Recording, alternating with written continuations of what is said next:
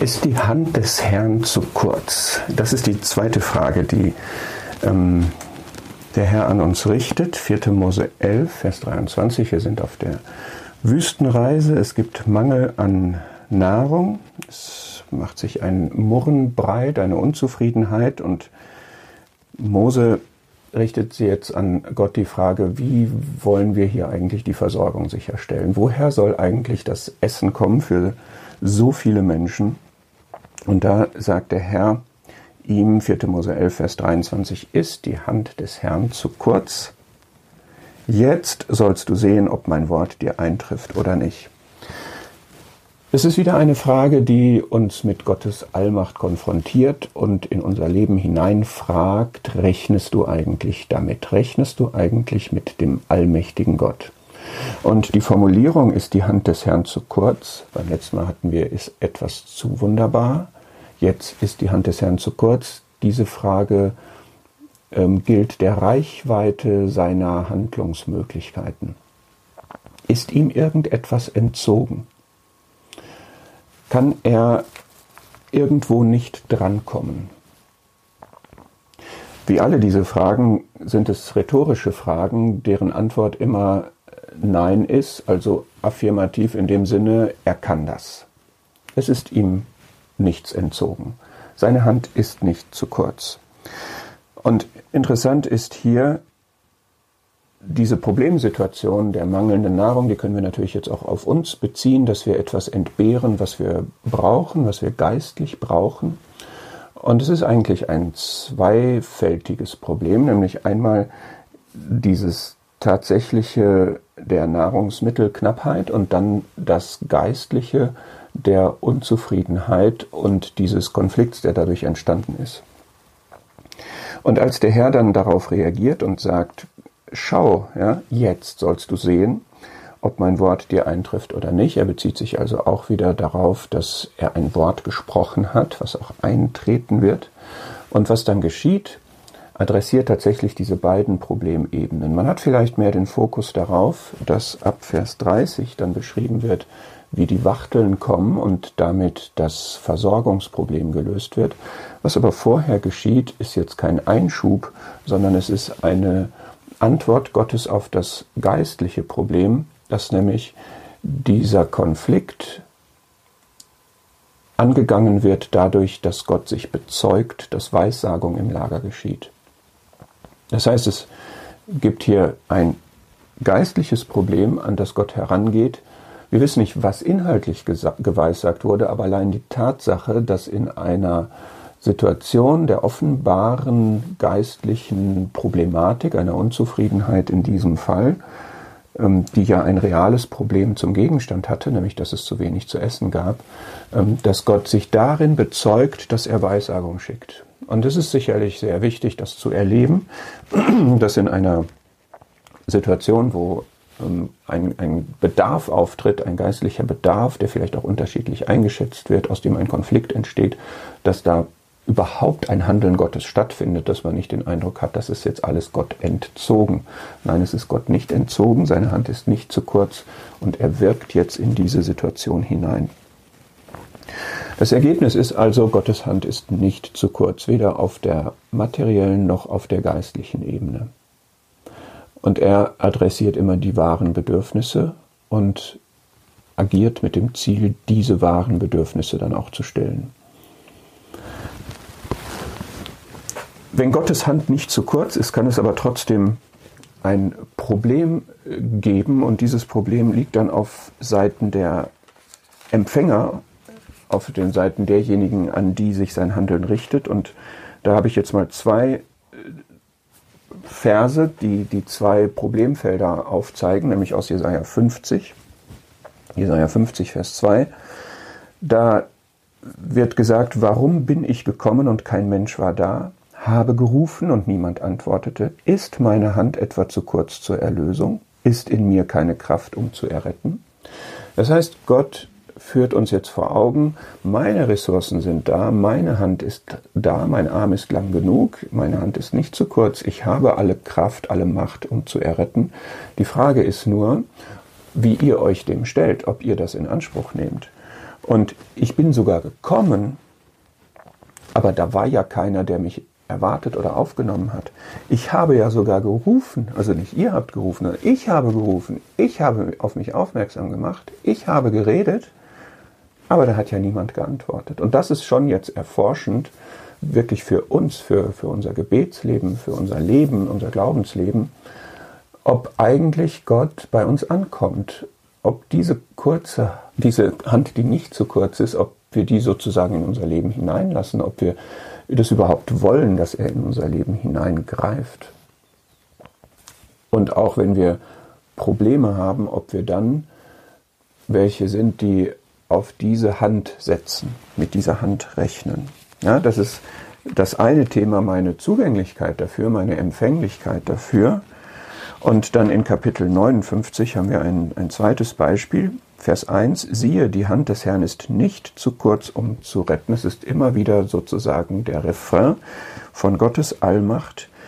Sein Ohr ist nicht zu schwer, um zu hören, sondern, und jetzt kommt ein weiteres Problemfeld, sondern eure Ungerechtigkeiten haben eine Scheidung gemacht zwischen euch und eurem Gott. Und eure Sünden haben sein Angesicht vor euch verhüllt, dass er nicht hört. Da ist jemand, der den Eindruck hat, dass Gott nicht redet, der, dass Gott nicht hört, dass Gott nicht reagiert. Und er könnte daraus die Schlussfolgerung ziehen, dass Gottes Hand zu kurz ist, um zu retten. Und Gott sagt jetzt, Moment, nicht meine Hand ist das Problem, sondern deine Sünden, deine Ungerechtigkeiten, die trennen uns. Und dass ich jetzt hier Lösungen und Regel und Hilfe vorenthalte, ist, damit du darauf aufmerksam wirst, dass es etwas zwischen uns gibt, was uns trennt, nämlich die Sünde, und dass du das bekennst und dass du da umkehrst. Es kann in unserem Leben auch Fragen geben, wo wir den Eindruck haben, da sind Personen, da sind Sachverhalte, da sind Situationen, da sind Themen Gottes Wirken entzogen. Und erstens sollten wir klar haben, das ist nicht wahr. Gott ist nichts entzogen. Und zweitens kann man die Frage stellen, woran es liegen kann, dass solche Dinge nicht gestaltet werden, dass da keine Rettung geschieht, dass da keine Hilfe erfolgt. Zwei von mehreren möglichen Antworten können eben sein, es ist ein Sündenhindernis da oder es ist ein Erwartungshindernis da, also eine, ähm, ein, ein sich versperren, ein nicht diese Ressourcen in Anspruch nehmen. Und ich möchte jetzt gerne noch zwei Szenen ansprechen, in denen man das ähm, ja geradezu buchstäblich sieht, wie sich Gottes Hand ausstreckt. Ja, die, diese Hand Gottes wäre noch ein Thema für sich, in der wir sicher und geborgen sind nach Johannes 10.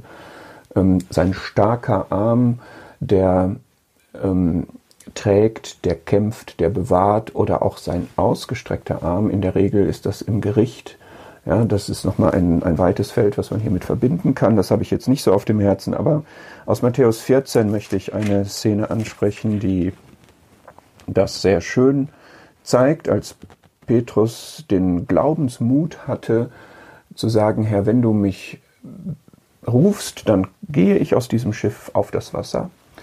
Und wo der Herr das dann auch gemacht hat und er auf das Wasser gegangen ist und auch auf dem Wasser gehen konnte und dann aber versinkt, weil er den Wind sieht und Angst bekommt. Und dann ruft er, Herr, rette mich. Und dann ist in Vers 31, sogleich streckte Jesus die Hand aus, ergriff ihn und spricht zu ihm, Kleingläubiger, warum hast du gezweifelt?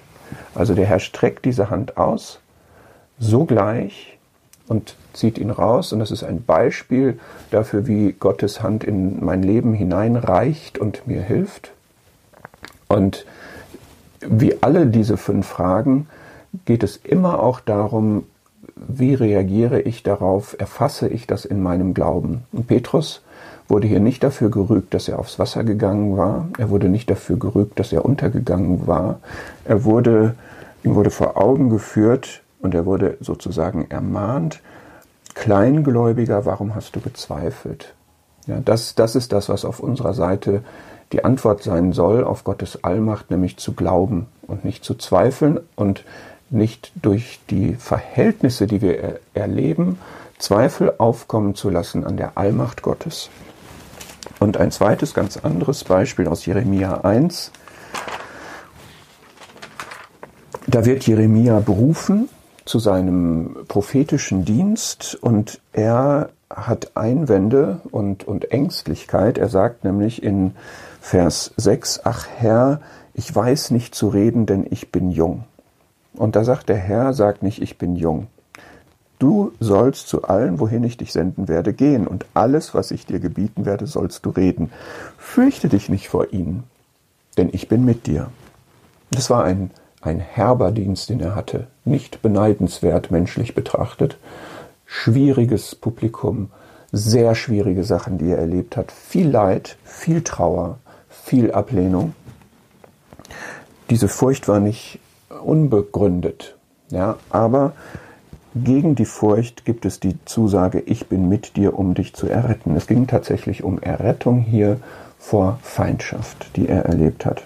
Und dann kommt das, was ich meine, Jeremia 1, Vers 9, der Herr streckte seine Hand aus, rührte meinen Mund an, und der Herr sprach zu mir, siehe, ich lege meine Worte in deinen Mund. Auch das ist eine Reichweite von Gottes Hand.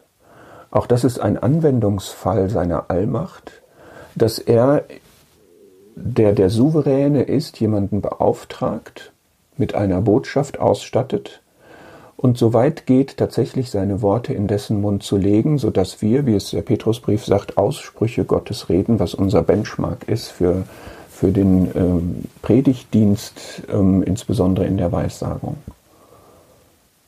Und es ist auch an der Stelle so schön zu sehen, dass wenn man jetzt hilflos da steht in der Situation einer Berufung oder eines, einer Beauftragung, dass man sagt, ich, ich kann das nicht.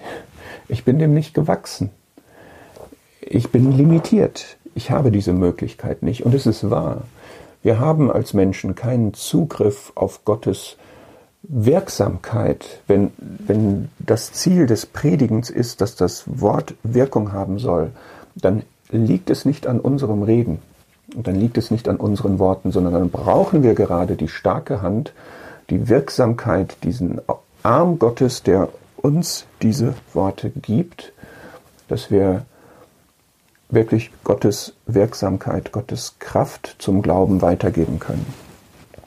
Wir lernen aus, aus diesem Thema, dass nichts außerhalb von Gottes Reichweite ist, dass sein Arm nicht zu kurz ist und mit dieser Hand können wir rechnen.